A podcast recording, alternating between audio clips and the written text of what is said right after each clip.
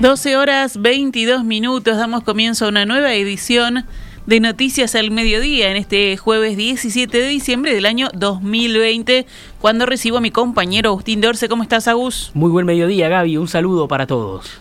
Comenzamos entonces con la información, en este caso tiene que ver por supuesto con la emergencia sanitaria. Eh, lo más nuevo, la Intendencia de Montevideo decidió suspender todas las actividades del carnaval, incluyendo el concurso.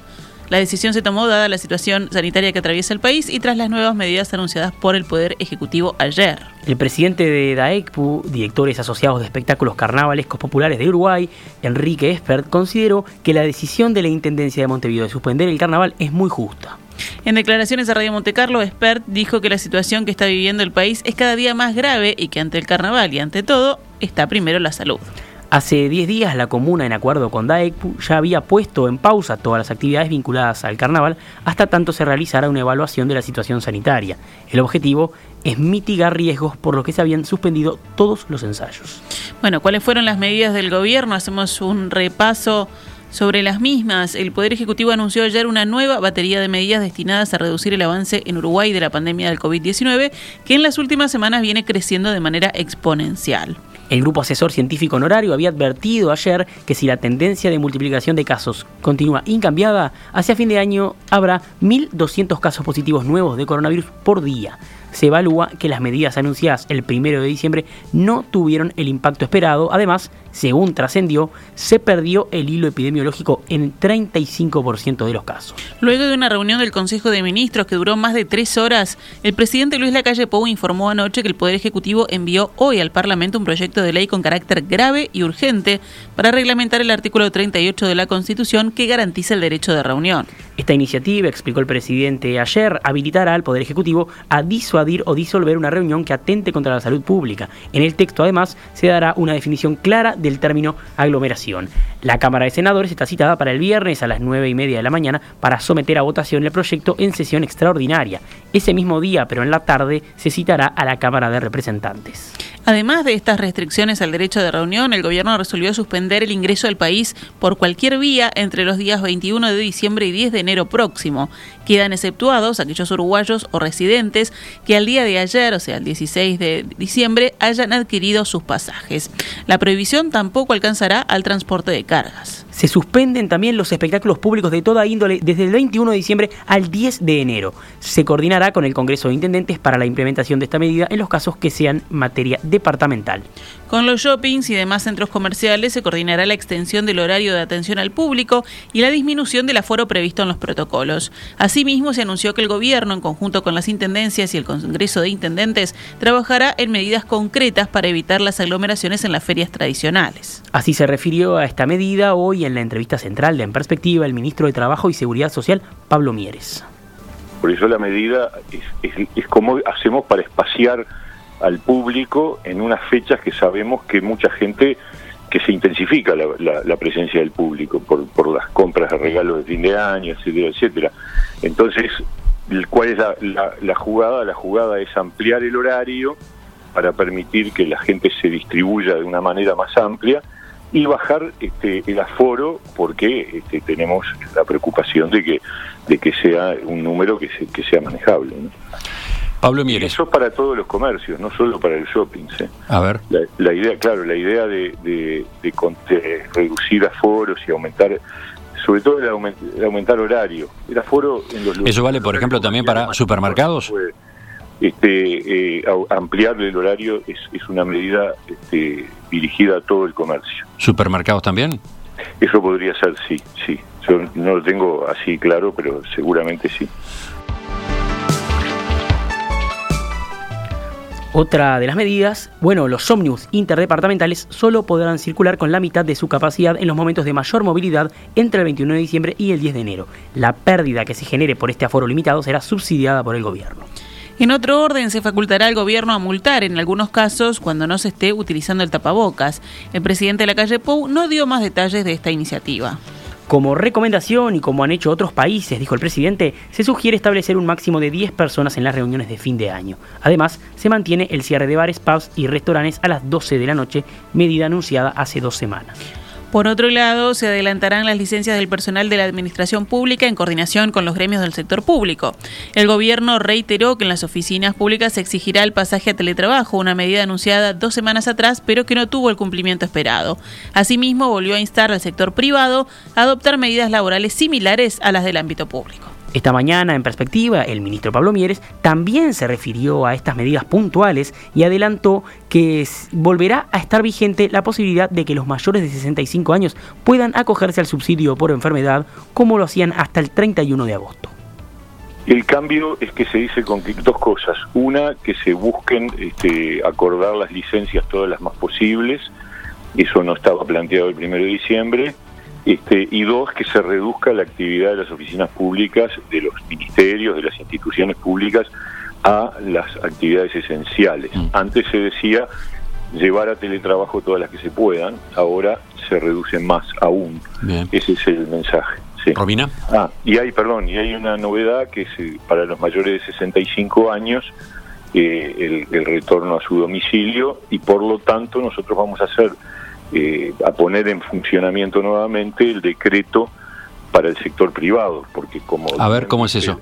Claro, como bien dice la, la resolución, se pide, la resolución, digo, el anuncio, se pide que el sector privado este, tome las mismas medidas dentro de lo posible que el sector público.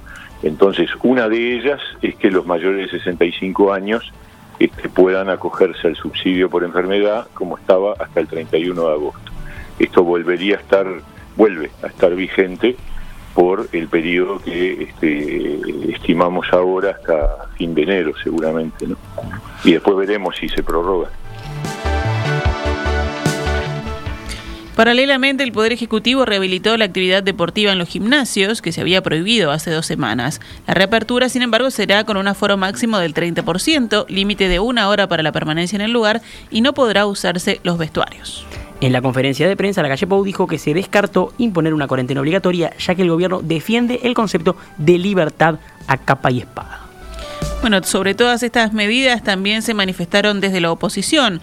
Esta mañana, en diálogo con En Perspectiva, el senador Mario Vergara dijo que hay una línea clara que todos compartimos respecto a la pandemia, que es la de volver al énfasis en las cuestiones del comportamiento de uruguayos y uruguayas para evitar una espiral mayor de contagios. Sin embargo, el senador expresó que debieron haberse tomado medidas más considerables para reducir la movilidad.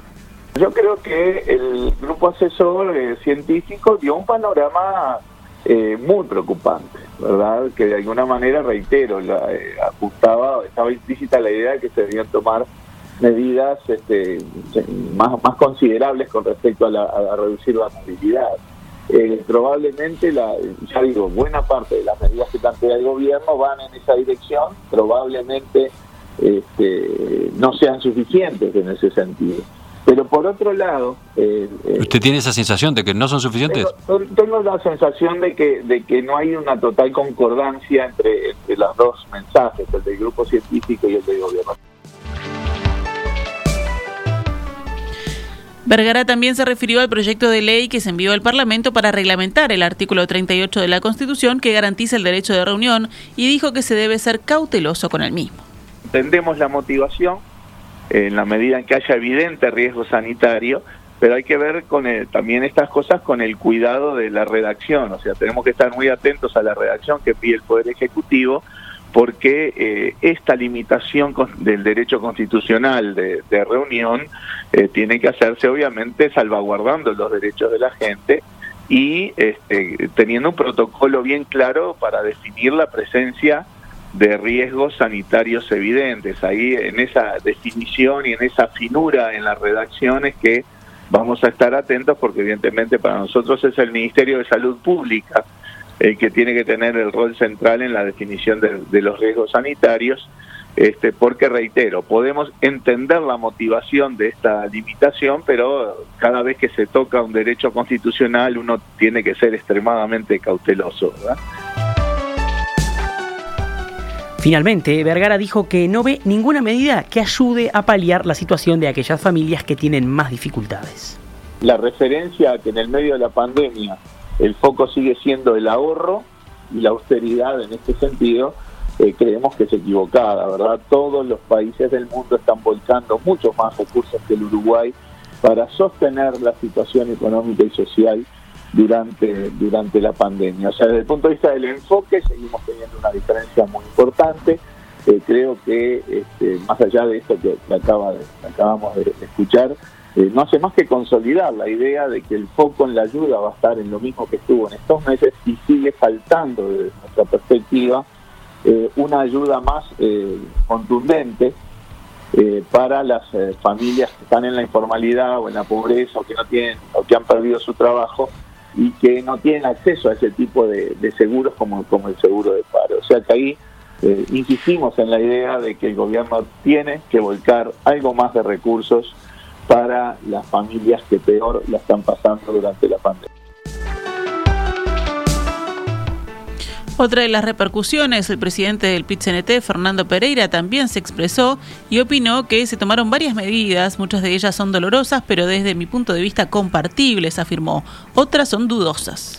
En declaraciones a Radio Universal, Pereira explicó que la medida que le resulta dudosa es la que propone reglamentar el artículo 38 de la Constitución que garantiza el derecho a la reunión. Desde mi punto de vista hay muchos riesgos. No quiero prejuzgar porque no he leído el texto, pero el derecho de reunión es un derecho inherente a la libertad y la libertad es una cosa que los uruguayos valoramos adecuadamente, afirmó Pereira y agregó, como mínimo me preocupa. El resto de las medidas me parecen adecuadas y lo que me parece que falta es cuáles son las políticas sociales compensatorias que se van a fijar para atenuar los daños que esto va a generar en muchos trabajadores, afirmó Pereira. Hay 200.000 trabajadores hoy buscando empleo y esas personas se quedaron sin ingresos, informó el presidente de la central sindical. El Ministerio de Salud Pública definió que comenzará a usar un test de antigénicos en pacientes sospechosos de tener coronavirus. Estos arrojan un resultado en apenas 15 minutos, según dijo ayer el coordinador del Grupo Asesor Científico Honorario, Rafael Radi, en conferencia de prensa. Se trata de una de las técnicas diagnosticadas más rápidas y menos invasivas, dado que para su realización solo es necesario tomar una muestra de la mucosa con un hisopo y estudiarla con un reactivo que determinará o no su positividad. Salimos de la emergencia sanitaria, vamos con otros temas del panorama nacional. El presidente Luis Lacalle Pou firmó un decreto que suprime una disposición del reglamento de medicina transfuncional que prohibía ser donantes de sangre a aquellos hombres que hubieran tenido relaciones sexuales con otros hombres. El decreto aprobado también incluye la creación de una comisión honoraria cuyo cometido será elaborar un proyecto que actualice el reglamento que data de 1999. Esta comisión estará integrada por un representante del Ministerio de Salud Pública que la presidirá y otros dos especialistas de enfermedades infecciosas y laboratorio. La iniciativa surgió de Federico Delgado, jefe de división de descentralización del Instituto Nacional de la Juventud, el INJU. El jerarca dijo al diario El País que le propuso la modificación de la normativa al presidente a raíz de una experiencia personal de ir a donar sangre y ver que era una cosa injusta y totalmente discriminatoria. El ministro de Ambiente, Adrián Peña, cuestionó ayer en rueda de prensa el proyecto de ley redactado por Cabildo Abierto que limita la explotación forestal que obtuvo media sanción en diputados el martes. Peña dijo que las inquietudes del proyecto son legítimas, sin embargo, señaló que no parece bueno regular estos temas a través de una ley cuando se puede hacer vía reglamentación. Además, aseguró que la iniciativa adolece de algunos defectos técnicos y que en términos generales no lo considera bueno. Ambiente no ha podido dar en la comisión respectiva su opinión, lo cual es una falencia porque creo que tenemos una visión para aportar en ese sentido, agregó Peña. Cerramos el panorama nacional con otras noticias. Cuatro personas fallecieron en un siniestro en rutas nacionales. El accidente fue a las 3 de la mañana en ruta 5 y ruta 102. Un camión circulaba por ruta 5 cuando una camioneta que venía por la 102 no respetó la preferencia, lo que provocó el choque.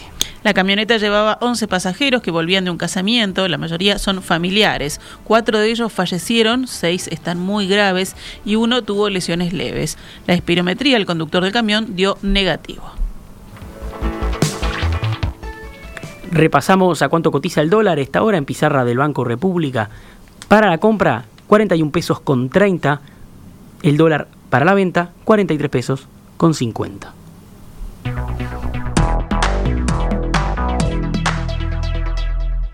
Estás escuchando CX32, Radio Mundo, 1170 AM, Montevideo, Uruguay.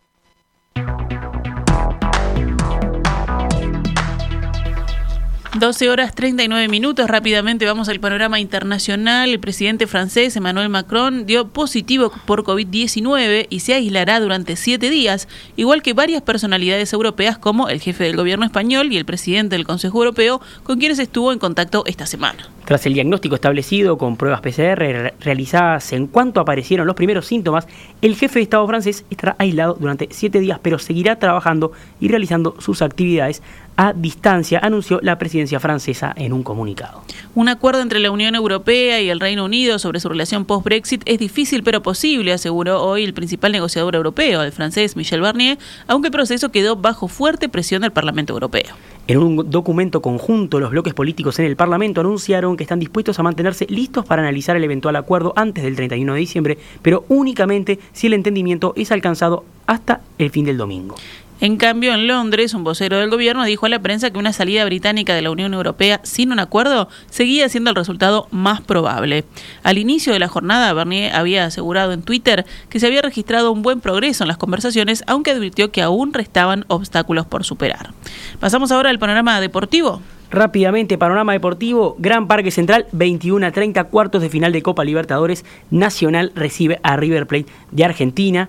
Partido de vuelta por los cuartos de final, 2 a 0 ganó River en Argentina, el bolso tiene que tratar de dar vuelta a la serie o por lo menos ganar 2 a 0 para igualarla y forzar los penales. Espera en semifinales el Palmeiras de Brasil que le ganó en su serie a Libertad de Paraguay. Por Copa Sudamericana, hoy juegan Independiente de Avellaneda, que recibirá a Lanús, también de Argentina, Avellaneda, Buenos Aires, Lanús, también los dos equipos argentinos que se enfrentarán en la ida, igualaron 0 a 0 en cancha de Lanús. Hoy tenemos la vuelta 19-15, entonces este encuentro. ¿Qué tenemos en el panorama de los espectáculos, Gaby? Bueno, recordemos primero que desde el 21 de diciembre y hasta el 10 de enero quedan suspendidos los espectáculos públicos. El Congreso de Intendentes este, también está coordinando para que esta disposición se aplique en todos los departamentos, pero aún quedan en cartelera algunos espectáculos y además el cine también eh, trajo sus estrenos, pocos este, esta semana. La leyenda de la viuda, que es un estreno de terror dirigido por Iván Minin, y en Cinemateca Mano de Obra, un film mexicano de David Sonana. Hoy en Feria Ideas Más del Parque Rodó, a las 19 y 30 horas, Jorge Chagas hablará de El Pardejón, su novela histórica sobre Fructuoso Rivera. En música, bueno, hay varios toques por ahora. Federico Natán se presenta en Aerosala, este exponente de la música nacional se presentará con un espectáculo que se llama De Bach a Espineta a las 21 horas. También Mandrake y los druidas estarán hoy en la sala del museo a las 21 horas. Sofía Gabard presenta su primer disco llamado Membrillo de Japón en la sala experimental de Malvin, 21 horas. Las entradas están en venta en Red Tickets y Moki e invitadas. Luciana Moki cierra el año con adelantos de su próximo disco 1990 con participación de músicos invitados en El Galpón en la sala César Campodónico a las 21 horas y a la misma hora de este jueves en la trastienda estará tocando Francis Andreu. En perspectiva, desde 1985, periodismo profesional e independiente.